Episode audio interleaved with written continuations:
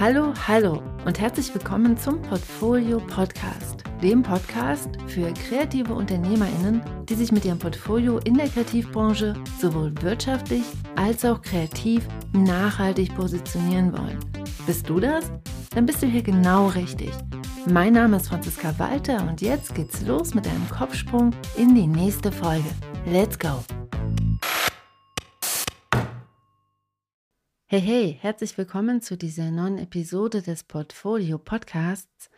Heute gibt's so eine Sonderfolge, weil heute teile ich mit dir einen Mitschnitt aus der Masterclass Herz oder Geld, drei Erfolgsblockaden im Kreativbereich und wie du sie überwindest.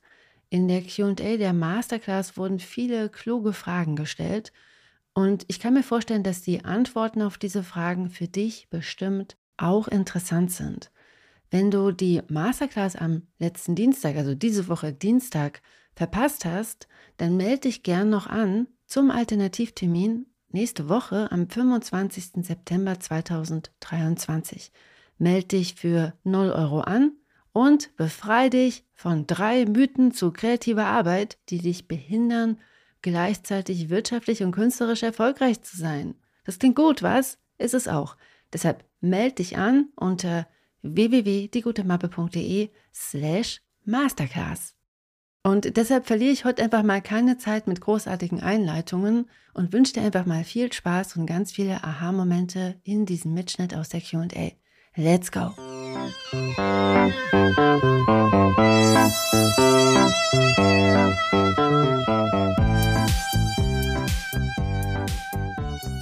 Ich danke euch erstmal ganz, ganz herzlich und würde sagen, ich beantworte jetzt mal eure Fragen. So, genau. Das ist die Frage. Ich habe zwei kreative Identitäten, Designerin und Künstlerin. Als Designerin löse ich Probleme, klar, aber als Künstlerin habe ich noch keine KundInnen. Wie finde ich die für die Kunst? Weil Kunst löst ja erst einmal keine Probleme. Sehr, sehr gute und wichtige Frage. Du hast recht, Kunst löst erst einmal keine Probleme. Kunst ist für sich Selbstzweck und einfach okay, weil es da ist. Aber natürlich, wenn du Künstlerin bist und deine Kunst verkaufen möchtest und davon leben möchtest, dann wird deine Kunst auf einmal zu einem Produkt. Und dann löst es auf einmal doch wieder Probleme. Und die Frage wäre, warum kaufen Menschen deine Kunst? Die haben ja einen Grund. So, und es gibt sehr, sehr unterschiedliche Gründe. Es hängt so ein bisschen davon ab, wie du dich auf dem Kunstmarkt positionieren möchtest. Das heißt, gehst du den traditionellen Weg, suchst dir eine Galerie, dann sind ja deine KäuferInnen üblicherweise Menschen, die in Kunst investieren. Die finden das auch schön, aber die haben eine ganz wirtschaftliche Perspektive darauf und kaufen das auch, weil sie glauben, dass das einen Wert hat, der vielleicht auch steigt. Oder aber du verkaufst nicht in diesem traditionellen Kontext und da ist es dann tendenziell eher so, dass der Wert, den deine Kunstprodukte sozusagen schaffen, sehr emotional sind. Also Menschen kaufen sich das, weil sie irgendwie in Resonanz gehen mit diesem Kunstwerk und sie das am Ende, wenn man es mal ganz klar runterbricht, am Ende glücklich macht. Und dann wäre die Frage, wie kannst du das kommunizieren und sichtbar machen und wie findest du auch Menschen, die das glücklich macht? So.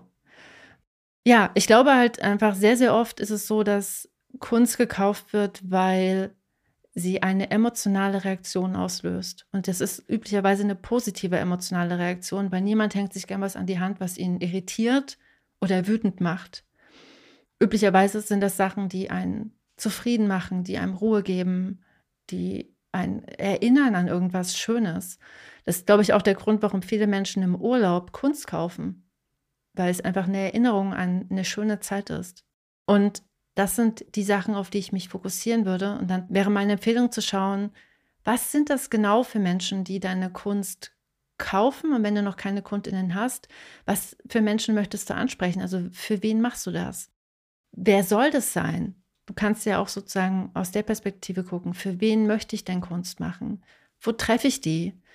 Wie kann ich dafür sorgen, dass diese Menschen ein gutes Gefühl haben und merken, dass das, was ich mache, für sie eine emotionale mh, mm, Reaktion auslöst, die sie sozusagen jeden Tag haben können, wenn sie sich das Ganze an die Wand hängen. Genau. Und ich sage es nochmal, weil es so wichtig ist, der Kunstmarkt ist genauso wie die Kreativwirtschaft ein Markt. und der funktioniert mit genau den gleichen Prinzipien. Nur dass natürlich sozusagen die, die konkreten Schritte andere sind. Also im, im Design zum Beispiel arbeitet man für KundInnen. Auf dem Kunstmarkt ist es noch sehr viel mehr so, dass man als Person, die Kunst macht, das Produkt ist, was am Ende auch gekauft wird. Also wenn man in Galerien Kunst verkauft, dann bist du das Produkt. Menschen kaufen, weil sie glauben, dass deine Kunst mehr Wert haben wird und weil sie dich irgendwie spannend finden. Das heißt, als Künstlerin ist es auch total sinnvoll, sich darüber Gedanken zu machen, wie kannst du dich als Personenmarke positionieren? Was musst du machen, damit Menschen verstehen, warum du Kunst machst, dass sie dich spannend finden? Es wird mit Sicherheit bedeuten, dass du den Einblick in dein Leben gibst. Das heißt nicht, dass man sich nackig machen muss, aber es ist mit Sicherheit klug, darüber nachzudenken, wie kann ich mich als Personenmarke positionieren und auch inszenieren. Genau. Okay, Frage Nummer zwei. Was sollte ich für Preise verlangen? Ich weiß oft nicht, was ich für meine kreative Arbeit für Preise verlangen kann. Die Sachen, die ich mache, sind teilweise auch ganz unterschiedlich.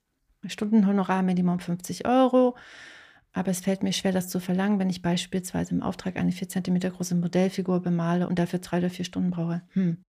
Ja, bei Honorarkalkulationen gibt es so zwei ganz, ganz wichtige Perspektiven. Eine hast du schon selbst genannt. Minimum, ich würde das Minimum sogar auf 60 Euro hochsetzen. Alles, was unter 60 Euro ist, damit kann man wirtschaftlich nicht nachhaltig ein Unternehmen führen. Das heißt, wenn dein Stundensatz durchschnittlich unter 60 Euro ist, geht das nur mit Selbstausbeutung. Und Selbstausbeutung hat seine Grenzen. Irgendwann kannst du einfach nicht mehr. Irgendwann muss man einfach mal schlafen oder man wird krank. Und außerdem ist das keine gute Sache, sich selbst auszubeuten.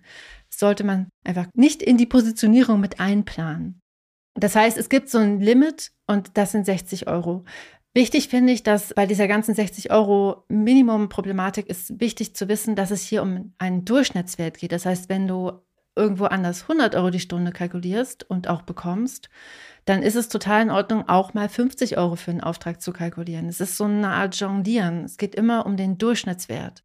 Deswegen kann ich zum Beispiel auch illustrierte Belletristik machen, weil da kriege ich auch keine 100 Euro die Stunde, wenn ich das mache. Das ist einfach unglaublich viel Arbeit für unglaublich wenig Geld. Aber weil ich andere Aufträge habe, die besser bezahlt sind, kann ich mir das auf eine gewisse Art und Weise leisten. So, das ist Perspektive Nummer eins. Perspektive Nummer zwei ist, es ist immer eine kluge Idee, bei Preiskalkulationen zu gucken, was für ein wirtschaftlicher Wert entsteht denn hier gerade. Das heißt, was macht mein Gegenüber mit meiner Arbeit? Was verdient mein Gegenüber vielleicht auch mit meiner Arbeit? Und was wäre fair? Also wie muss ich daran partizipieren, an diesem wirtschaftlichen Gewinn, damit das fair ist? Und hier ist es halt einfach mal bei vielen Designaufträgen auch oft so, dass der wirtschaftliche Gewinn, der entsteht, gar nicht mal so hoch ist und deswegen auch das Stundenhonorar, was einem angeboten wird von den Kundinnen, auch nicht hoch ist, weil die Kundinnen selbst gar nicht so unglaublich viel Geld damit verdienen und dann einfach diese wirtschaftliche Diskrepanz weiterreichen an die Kreativen und die schlecht bezahlen. Das ist nicht in Ordnung. Und das Einzige, was man in so einem Fall tun kann, ist einfach Nein zu sagen und solche Aufträge nicht mehr zu machen. Weil man kann da verhandeln, wie man will, wenn der wirtschaftliche Mehrwert, der für die Kundinnen entsteht, nicht groß ist. Warum sollten die einem mehr bezahlen? Das, was dabei hilft, ist, diese ganzen Marktbedingungen zu kennen, damit du sozusagen in der Situation die Parameter kennst, mit denen du arbeiten kannst. Und wenn du verstanden hast, okay, hier entsteht kein wirklich großer wirtschaftlicher Mehrwert für meine Kundinnen, da kann ich mir ein Bein ausrenken. Ich kann verhandeln, wie ich will. Es wird da über eine bestimmte Summe nicht drüber kommen. Dann gibt es aber auch die anderen Fälle, wo man einfach ein schlechtes Angebot bekommt und der wirtschaftliche Mehrwert, der auf der anderen Seite entsteht, ist einfach ganz schön groß und die wollen einfach nichts vom Kuchen abgeben. Und wenn du das erkannt hast, da ist es total sinnvoll, sehr konsequent und am besten auch mit dem richtigen Vokabular, dass die verstehen, dass du die wirtschaftliche Situation verstanden hast, zu verhandeln. Weil da hast du eine echte Chance, dass du mehr Honorar bekommst. Hilft das? Ich hoffe sehr, dass das erstmal hilft. Und grundsätzlich ist es so, wie gesagt, ich würde immer als erstes davon ausgehen, 60 Euro Minimum. Wie ist meine aktuelle wirtschaftliche Situation? Habe ich überhaupt die finanziellen Ressourcen, mir zu erlauben, auch mal was für weniger zu machen? Und wenn das nicht so ist, ist die Antwort sofort, nee, geht nicht. Und dann, wie gesagt, immer sich darauf zu fokussieren, was für ein wirtschaftlicher Mehrwert entsteht auf der anderen Seite und wie sollte ich daran partizipieren? Weil meine Kunden verdienen ja mit meiner Arbeit Geld. nächste Frage. Ist es nicht auch generell ein Branchenproblem? Vollkommen, Philipp. Das ist ein Branchenproblem. Es gibt einfach Märkte, da ist es nicht schwer, gute Honorare zu verhandeln. Das ist, ich will jetzt nicht sagen einfach, weil obwohl, doch, es gibt Branchen, da ist es einfach, gute Honorare zu verhandeln. Und es gibt Branchen, da ist es einfach total schwer. Und auch da ist es so, da kann man sich einfach selbstbestimmt entscheiden. Bin ich bereit, auf diesem Markt zu arbeiten und mich diesen Bedingungen zu stellen? Meine persönliche Empfehlung, aber das ist jetzt meine ganz persönliche Meinung darauf. Ich zum Beispiel mag Bücher, obwohl der Buchmarkt total schwer ist. Aber ich habe mich sehr früh entschieden, andere Sachen zu machen, um das auszugleichen. Ich habe mich dagegen entschieden, nur auf diesem Markt zu arbeiten, weil ich einfach keinen Bock hatte, mein Leben lang wie so ein Hamster im Tretrad irgendwie zu versuchen, über Wasser zu bleiben. So habe ich mich persönlich entschieden. Und diese Entscheidungsmöglichkeit hat man halt. Und ich finde es wichtig, das anzuerkennen, dass man sich für oder gegen Märkte entscheiden kann und dass man auch Lösungen suchen kann. Wenn man unbedingt auf diesem einen Markt arbeiten möchte, kann man einfach überlegen, wie kann ich das für mich hinbekommen, dass es für mich trotzdem gut und nachhaltig ist. Okay, nächste Frage. Kannst du Beispiele von Portfolios zeigen, die ihr Angebot sehr gut und klar zeigen? Das, das ist eine total berechtigte Frage oder eine, ein, ein berechtigtes Bedürfnis. Mm, das ist immer so ein bisschen problematisch mit den Urheberrechten. Also in der Portfolioakademie zeige ich Portfolios, aber da muss ich auch ganz ehrlich sein, ich zeige hauptsächlich meine eigenen Portfolios, weil es einfach urheberrechtlich sonst Probleme gibt.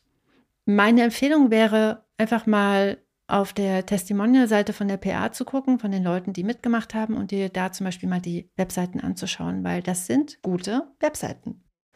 Okay, nächste Frage. Ha, sind Kinderbücher in Deutschland eher glatter als in Italien?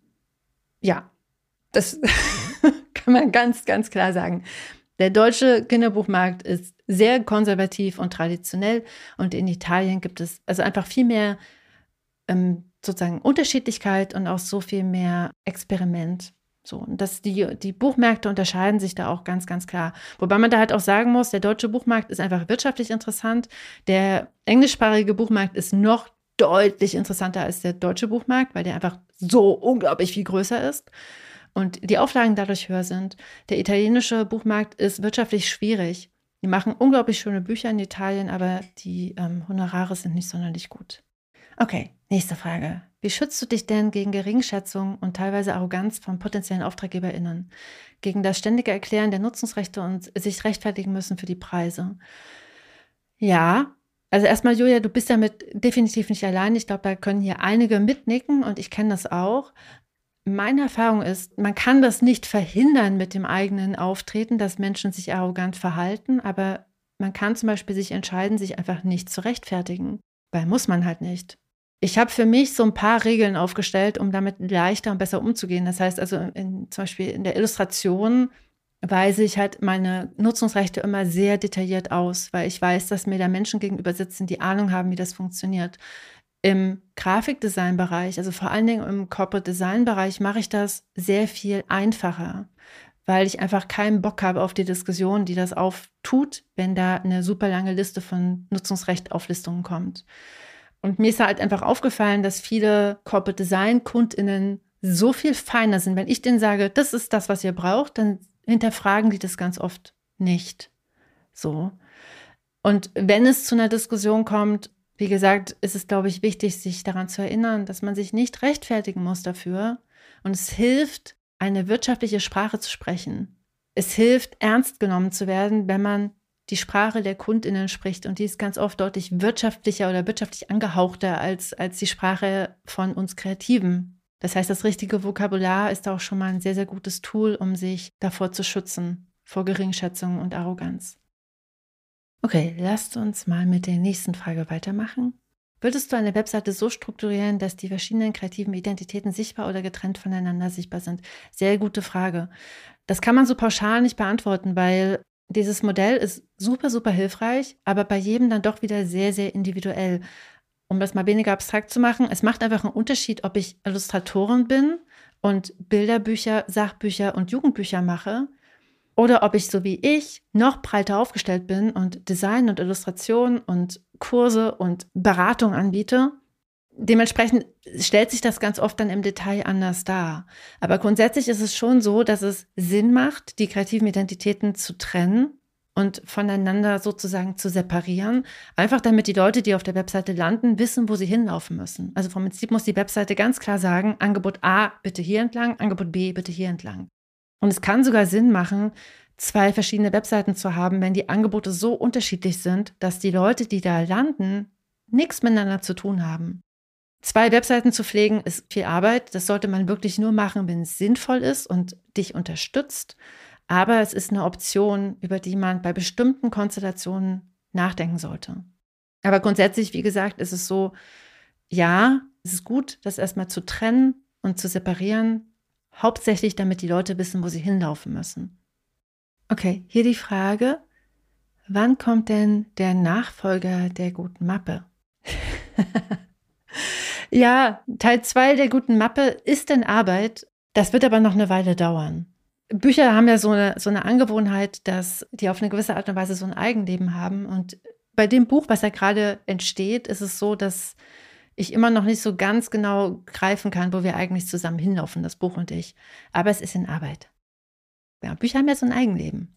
Genau. Anna fragt, für mich klingt das so, als ob ich versuchen muss, neben meinen Herzensprojekten etwas zu finden, mit dem ich mehr Geld verdiene. Dass ich aber mit sehr viel weniger Herzblut mache. Das schaffe ich leider nicht. Da sträubt sich in mir alles und ich werde total unmotiviert. Ich kann deine, deine Perspektive darauf verstehen. Das muss aber nicht unbedingt bedeuten, dass man irgendwas macht, was man total doof findet. Also zum Beispiel bei mir ist es so, ich mache total gern Design. Ich arbeite total gern für meine Design-KundInnen. Wenn ich nur das machen würde, würde mich das echt traurig machen, da würde mir was fehlen. Aber es ist nicht so, dass ich mich dazu zwingen muss. Ich finde das großartig. Ich mag diese Prozesse total gern. Ich mag auch die Zusammenarbeit und die Kooperation, die dabei entsteht. Und trotzdem habe ich meine Herzensprojekte und da möchte ich einfach alleine entscheiden, was ich da machen will. So. Und ich will niemanden, der mit irgendwie reinquatscht. Und für mich, ich kann, kann da nur für mich selbst sprechen, für mich ist das eine sehr, sehr gute Konstellation. Natürlich ist es auch so, du könntest doch einfach gucken, was lässt dein Herz mehr springen, weil es schließt sich ja nicht aus, dass Herzensprojekte gut bezahlt sind. Man könnte auch einfach mal analysieren, welche meiner Herzensprojekte haben das wirtschaftliche Potenzial, dass ich da gut bezahlt werde. Und was muss ich tun, damit das funktioniert? Es gibt auch genug Leute, die im Buchbereich arbeiten und davon gut leben können, weil die einfach strategisch extrem smarte Entscheidungen treffen. Wenn ich Bücher machen will und davon leben will, muss ich einfach Bücher machen, die hohe Auflagen haben führt kein Weg dran vorbei. Aber natürlich, die Option habe ich ja. Da muss ich halt einfach nur überlegen, wie kriege ich das hin. Und ich glaube, was wichtig ist, ist das nicht so, so automatisch auszuschließen. Und vor allen Dingen zu sehen, was du dafür auch bekommst, sozusagen, für diese Anerkennung, dass du da die Eigenverantwortung trägst für dich. Dafür bekommst du im Gegenzug unglaublich viel Selbstbestimmung und die fühlt sich ehrlich gesagt total toll an. Zumindest für mich. Ich kann nur für mich sprechen. okay, nächste Frage. Was mache ich, wenn mein Markt nicht so wirtschaftlich ist? Ja, das, was ich gerade gesagt habe. Also ich glaube, man kann schon auch bei nicht so wirtschaftlichen Märkten einfach gucken, was für Tools habe ich denn in der Hand, um das anders zu machen. Wie gesagt, beim Buchmarkt. Es gibt noch so ein paar andere Optionen, die man auch noch hat, neben den hohen Auflagenhöhen, aber die hohen Auflagenhöhen sind der einfachste und direkteste Weg, um mit Büchern mehr Geld zu verdienen. Also man kann sich den Markt erstmal anschauen, gucken, wie der funktioniert und herausfinden, an welchen Knöpfen du drehen kannst, um deine Bedingungen zu verbessern. Und dann, wie gesagt, parallel würde ich immer empfehlen, auch zu schauen, was mache ich denn eigentlich, was kann ich gut, was macht mir Spaß und wer braucht das und wer ist vielleicht auch bereit dafür einfach mehr Geld zu bezahlen, weil vielleicht kann ich ja auch exakt die gleiche Arbeit für jemand anderen machen und der bezahlt mich einfach besser, weil meine Arbeit dort einfach mehr Wert hat für diese Person. Die Option gibt es ja auch. Okay, nächste Frage. Hast du Tipps für ein gutes Portfolio, wenn man noch keine Kunden hat, sondern nur freie Arbeiten? Ja, na klar. Also das ist ja jetzt auch nicht unbedingt was, was nur BerufsanfängerInnen so geht. Es gibt ja auch Menschen, die einfach mittendrin in ihrer beruflichen Laufbahn merken, boah, ich bin irgendwie in einer totalen Einbahnstraße gelandet. Ich möchte mich komplett umpositionieren. Und auch da ist es so, dass man am Anfang einfach dann hauptsächlich freie Arbeiten zeigt und nicht die Aufträge, die man eigentlich nicht mehr machen möchte. Und grundsätzlich ist das überhaupt kein Problem. Ich weiß, dass viele Kreative dann immer denken, uiuiui, das geht doch nicht und das macht mein Portfolio irgendwie unprofessionell. Das ist überhaupt nicht so. Ich glaube, dass wenn KundInnen merken, dass man ihnen was anbietet, was sie brauchen, dann ist denen das am Ende total schnuppe, ob das eine freie Arbeit ist oder eine Auftragsarbeit. Die Frage ist halt, wie präsentierst du das? Und das simpelste und einfachste Mittel dafür sind Mockups, einfach um zu zeigen, wie das angewandt aussieht. Sie sind einfach ein gutes Mittel, um zu, auf eine gewisse Art und Weise zu beweisen, wie das Ganze angewendet aussieht. Aber sobald du halt ein Portfolio erstellst, was ein Angebot für einen Kunden ausspricht, was die Person halt auch braucht, ist es egal, ob das freie Arbeiten sind oder nicht. Also da möchte ich echt alle entlasten, die diesen Gedanken haben. Das ist total egal. Es ist nicht wichtig. So, es ist nicht egal, es ist aber nicht relevant für die Kundinnen. Okay, weiter geht's. Hm, hast du Tipps, wie man Akquise-Routinen zuverlässig beibehält? Ja, das ist nicht einfach. Ich bin immer phasenweise motiviert und dann wird wieder alles von Aufträgen überlagert und danach sitze ich wiederum da und habe keine Lust auf Akquise und muss gefühlt wieder von vorne anfangen. Das kenne ich total gut und ja, das ist ein ganz typisches, ein ganz typisches, ähm, sagt man da, so eine typische Hürde in der Akquise. Meine Empfehlung wäre, deine Akquise zu dokumentieren und das hilft total, weil man dann einfach messbare Ergebnisse sieht, dann hilft es auch total, erstens dran zu bleiben, zweitens zu entscheiden, was funktioniert und was nicht funktioniert. Und man kriegt einfach jedes Mal, wenn man eine Akquise macht, so eine ganz kleine Belohnung, selbst wenn erstmal kein Auftrag bei rumkommt, weil man dann Zahlen sammeln kann und sieht, okay, das hat funktioniert, das hat nicht funktioniert. Und das macht es leichter, dran zu bleiben. Aber so grundsätzlich, das, was du beschreibst, kennen, glaube ich, ganz, ganz viele. Es ist super typische Hürde, aber auch ein echtes Problem, weil Akquise funktioniert, das muss man auch mal ganz ehrlich sagen, Akquise ist etwas, was langfristig funktioniert. Einmal Akquise zu machen, ist keinmal Akquise machen. So. Akquise funktioniert über die Konsistenz und über das immer wieder in die Sichtbarkeit gehen, immer wieder sozusagen bei den KundInnen aufploppen und denen sagen, dass man da ist. Okay, lasst uns mal mit der nächsten Frage weitermachen. Widerspricht sich das nicht, dass eine gute und starke Präsentation und die Wertschätzung der eigenen Arbeit wichtig ist? Wenn man das aber nicht hinkriegt oder genug von sich überzeugt ist, vielleicht eine Absage kommt, die ich aber nicht persönlich nehmen soll. Ich würde dann halt an mir selbst zweifeln, dass ich mich nicht selbstbewusst genug dargestellt habe und mich vielleicht zu klein gemacht habe. Mm, ja, aber das sind ja unterschiedliche Sachen. Ich glaube, wichtig ist, das hier auseinander zu klamüsern. Und ich glaube schon, dass es total hilfreich ist, wenn man Akquise gemacht hat und zum Beispiel auch die Möglichkeit hatte, seine Arbeit zu präsentieren, da ganz ehrlich zu sich selbst zu sein und zu überlegen, okay, welchen Anteil hatte ich denn daran, dass es nicht funktioniert hat? Das Tolle ist aber, wenn man da ehrlich hinschaut, sind hauptsächlich Fähigkeiten, die man lernen kann. Das hat mit Talent nichts zu tun. Präsentationsfähigkeiten kann man lernen. Man kann besser darin werden. Und das Wichtige ist aber, damit man besser darin wird, muss man ehrlich hinschauen und gucken, was vielleicht auch nicht gut funktioniert hat.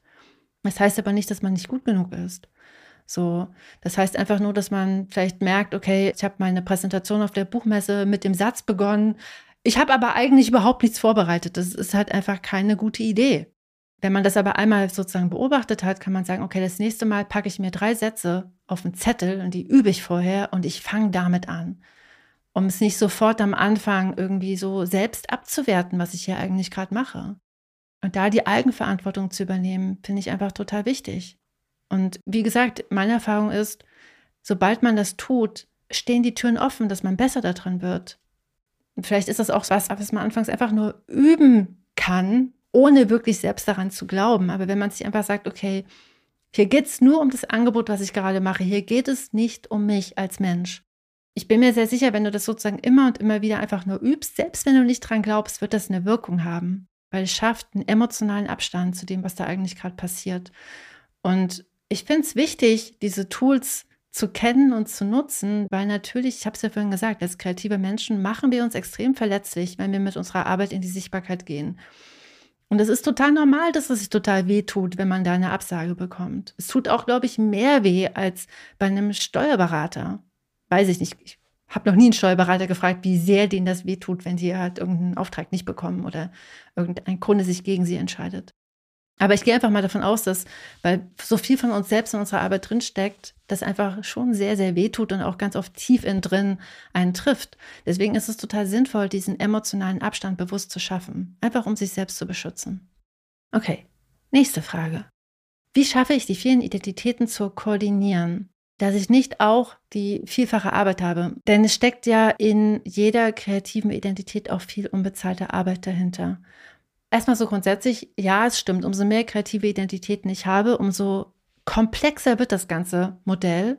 Meine Empfehlung wäre, erst einmal zu identifizieren, was für verschiedene kreative Identitäten du hast und dich dann auf eine zu fokussieren und die erstmal so zum Laufen zu bringen. Weil meine Erfahrung ist, wenn man eine erstmal hat, die funktioniert, wo man weiß, was man tun muss, das Ding ist halt, wenn man anfängt, Akquise zu machen und die analysiert, verspreche ich euch, wird euch auffallen, dass ihr 80 Prozent von den Sachen, die ihr macht, einfach weglassen könnt und euch auf 20 Prozent fokussieren könnt.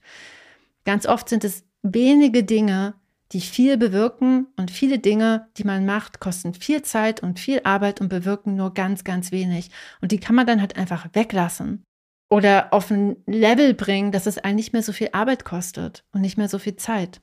Und wenn man das erstmal hat und weiß, okay, das funktioniert jetzt hier erstmal einigermaßen okay, kann man sich den anderen zuwenden. Vielleicht macht man das auch schon eine Weile und man hat halt einfach verschiedene Standbeine.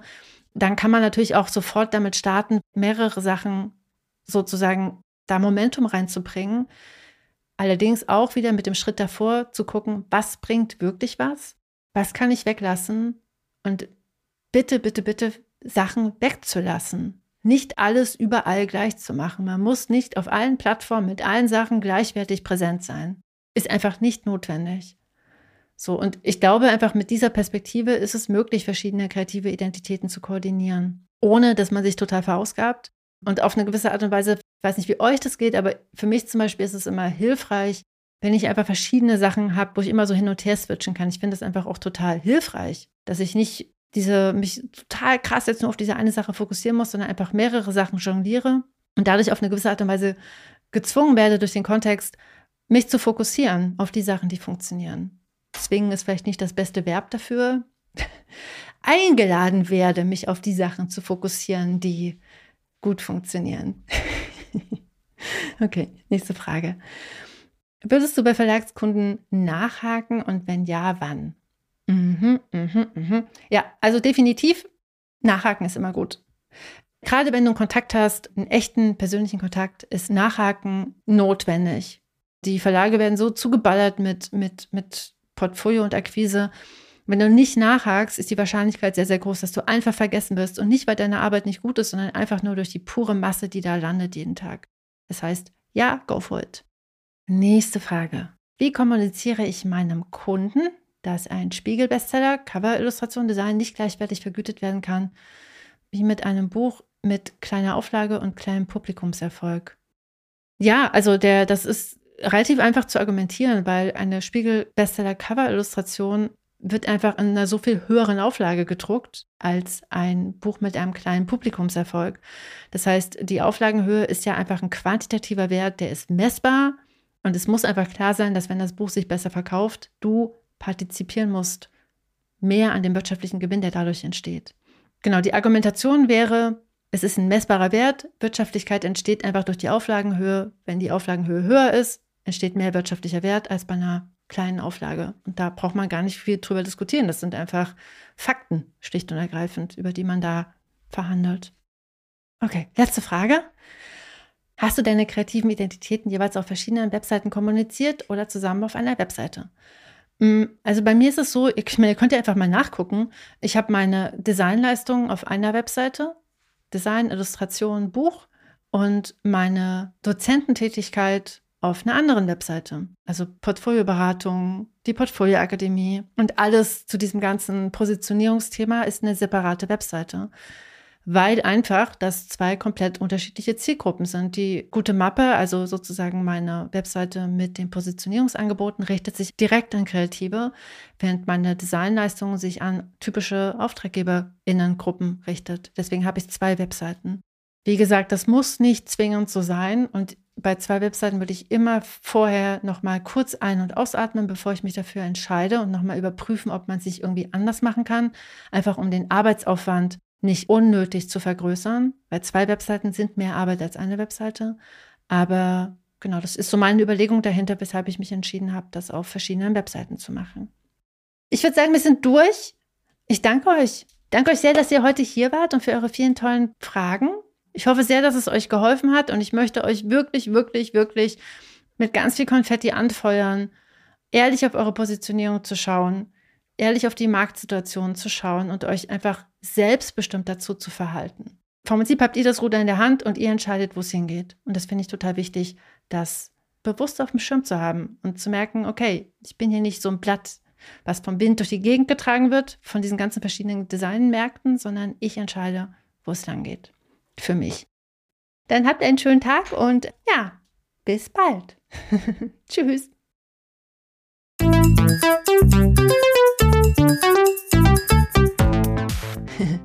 wow, du bist immer noch da. Du bist der Knaller. Ich freue mich sehr, dass du dir die Podcast-Folge bis hierhin angehört hast. Hier nochmal der Hinweis, du findest alle Links in den Show Notes. Auf meiner Seite www.diegutemappe.de findest du noch weitere, auch viele kostenlose Ressourcen, um dich besser aufzustellen, um dein Portfolio zu überarbeiten und um damit dann einfach mehr Aufträge zu akquirieren. Deshalb schau dich da gerne mal um und wenn dir die Folge geholfen hat, dann freue ich mich sehr, wenn du sie auf Apple Podcast bewertest und ihr ein paar Sterne schenkst oder noch besser, sie einfach Kolleginnen und Freundinnen weiterempfiehlst, dann haben deine Freundinnen vielleicht auch ein paar Aha-Momente und du unterstützt damit gleichzeitig auch den Podcast. Denn Weiterempfehlungen und Rezensionen und Sterne sorgen dafür, dass der Algorithmus versteht, dass der Podcast Relevanz hat für Gestalterinnen, Designerinnen und Illustratorinnen. Ich danke dir jetzt schon einmal ganz herzlich dafür und wir hören uns wieder nächste Woche. Bis dann. Tschüss.